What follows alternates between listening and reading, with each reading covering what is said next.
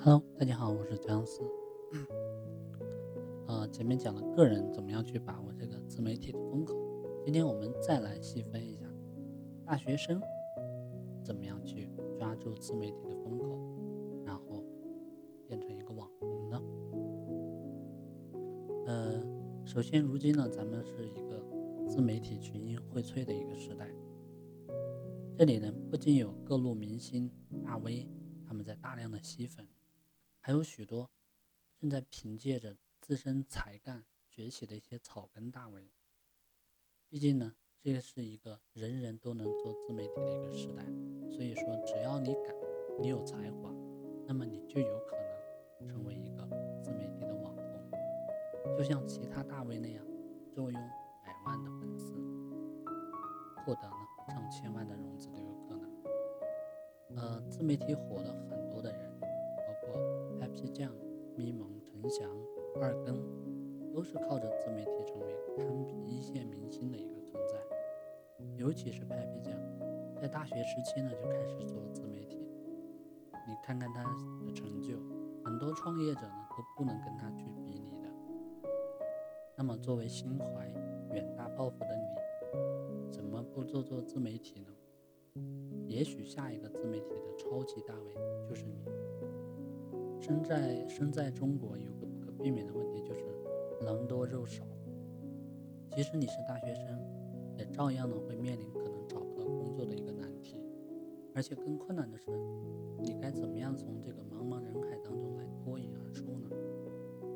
如果说你至今都还没有一个个人品牌的意识的话，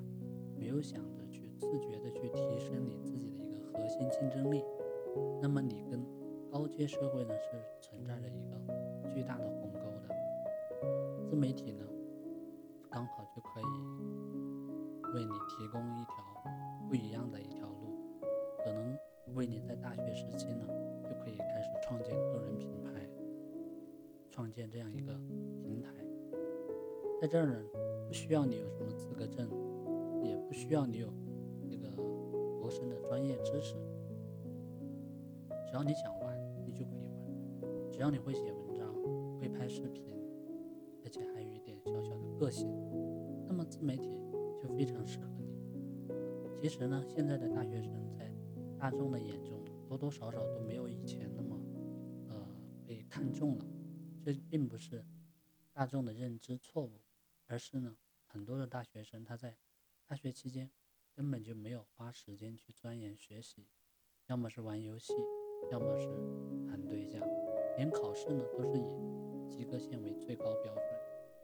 这样想想是不是很浪费青春呢？而自媒体呢，它就像是你开的一家专卖店，你要经营好它的话，你就必须要思考如何把你的产品呢卖得有特色，让店铺呢更有吸引力，让更多的用户关注你的店铺，乐意看你发布的产品。而这一构思的过程呢，也就是你不断去修炼自己。到自己运营能力的一个过程。对大学生而言，不需要思考太多的一个生活忧虑，朋友圈子呢也比较单纯。这对自媒体来说呢是一种先天的优势，因为你不用思考收益的问题，也不用担心遇到各种各样的套路。因此呢，运营自媒体，你会有意识的去达到这个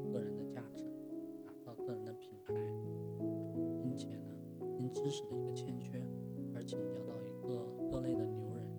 学习他们的方法和经验，这呢就对扩大眼界、积累人脉呢是非常有帮助的。自媒体当中有这么多好处在等着大学生的你，难道你还不想赶紧过来分一杯羹吗？首先呢，你得要先创作一个原创的内容。当然不要求你读万卷书行万里路的一个能力，但是至少呢，当你在准备写东西的时候，脑子里面要有几句“知乎者也”。其实不难发现，但凡在自媒体当中靠文字创作成为大咖的人呢，对文字其实都有一些特殊的敏感，他们写的内容可能并没有想象的那么高深，是经过一些组合排版之后呢。整体就会给人一种不一般的感觉。咪蒙呢就是如此，他写的很直白，反正是有什么负面的地方，他都会拿来做素材。我们在看了这样的文章之后呢，可能都不会全部都那样愤世嫉俗，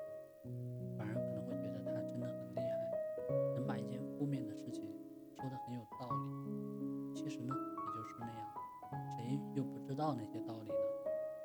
鸡汤呢就是这样子的，这就是原创的一个魅力。不仅呢，用户喜欢，平台它也会大力的支持。这对于想要靠自媒体成为网红的你，是一个非常重要的一个能力。我们再来看看十八线以外的明星是怎样一步步成为一线明星的呢？蹭热点，搞绯闻，找水军，整整容，色的交易。从中呢就可以看出品牌推广的重要性。因此。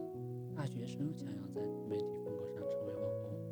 最重要的就是要推广自己。推广，换句话说就是要做广告，扩大你的传播半径和影响的一个范围，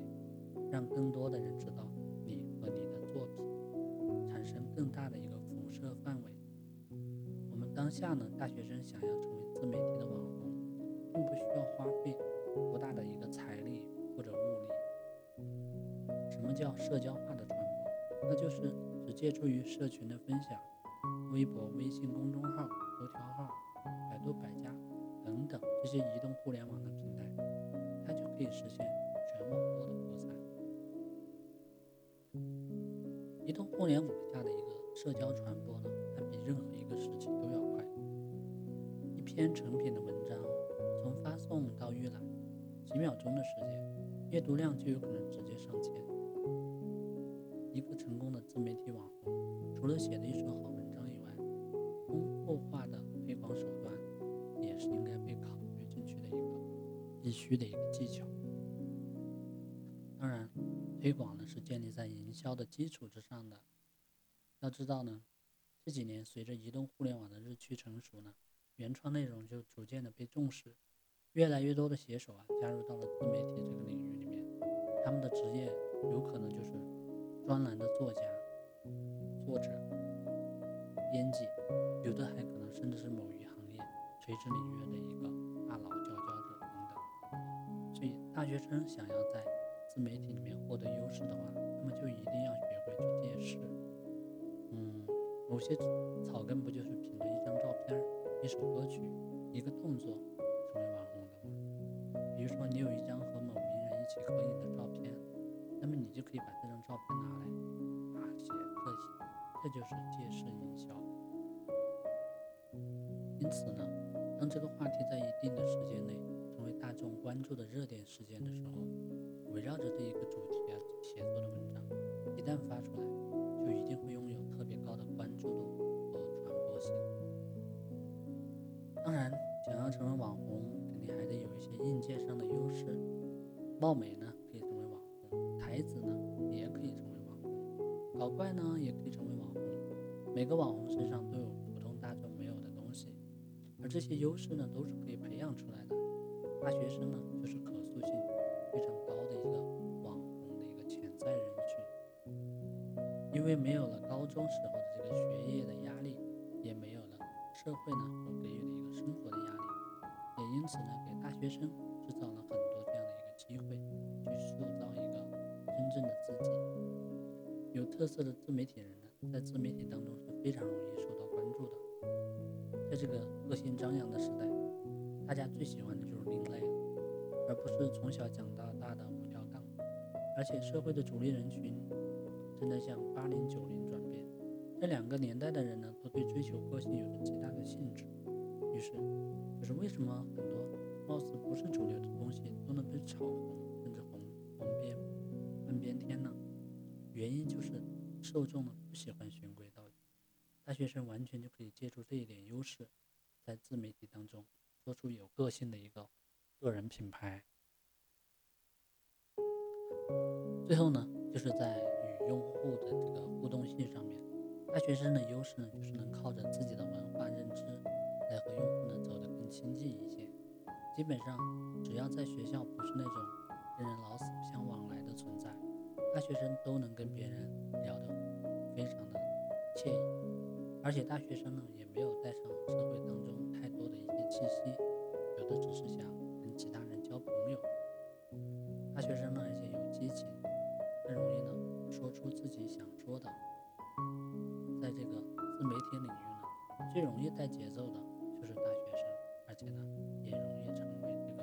意见领袖，所以最容易成为自媒体网红的也就是大学生了。好了，今天的分享就到这里，感谢你的收听，我们下期再会。为了感谢听友们长久以来对姜思的支持呢，我准备了一份礼物来回馈大家，价值五百九十九元的抖音运营课程，可以教会你从零开始如何做成一个拥有百万粉丝的大号。领取方法呢也很简单，是关注我的微信公众号“姜思思维”，关注以后呢发送关键字“抖音教程”。就可以领取了。最后，再次感谢大家对姜思的支持。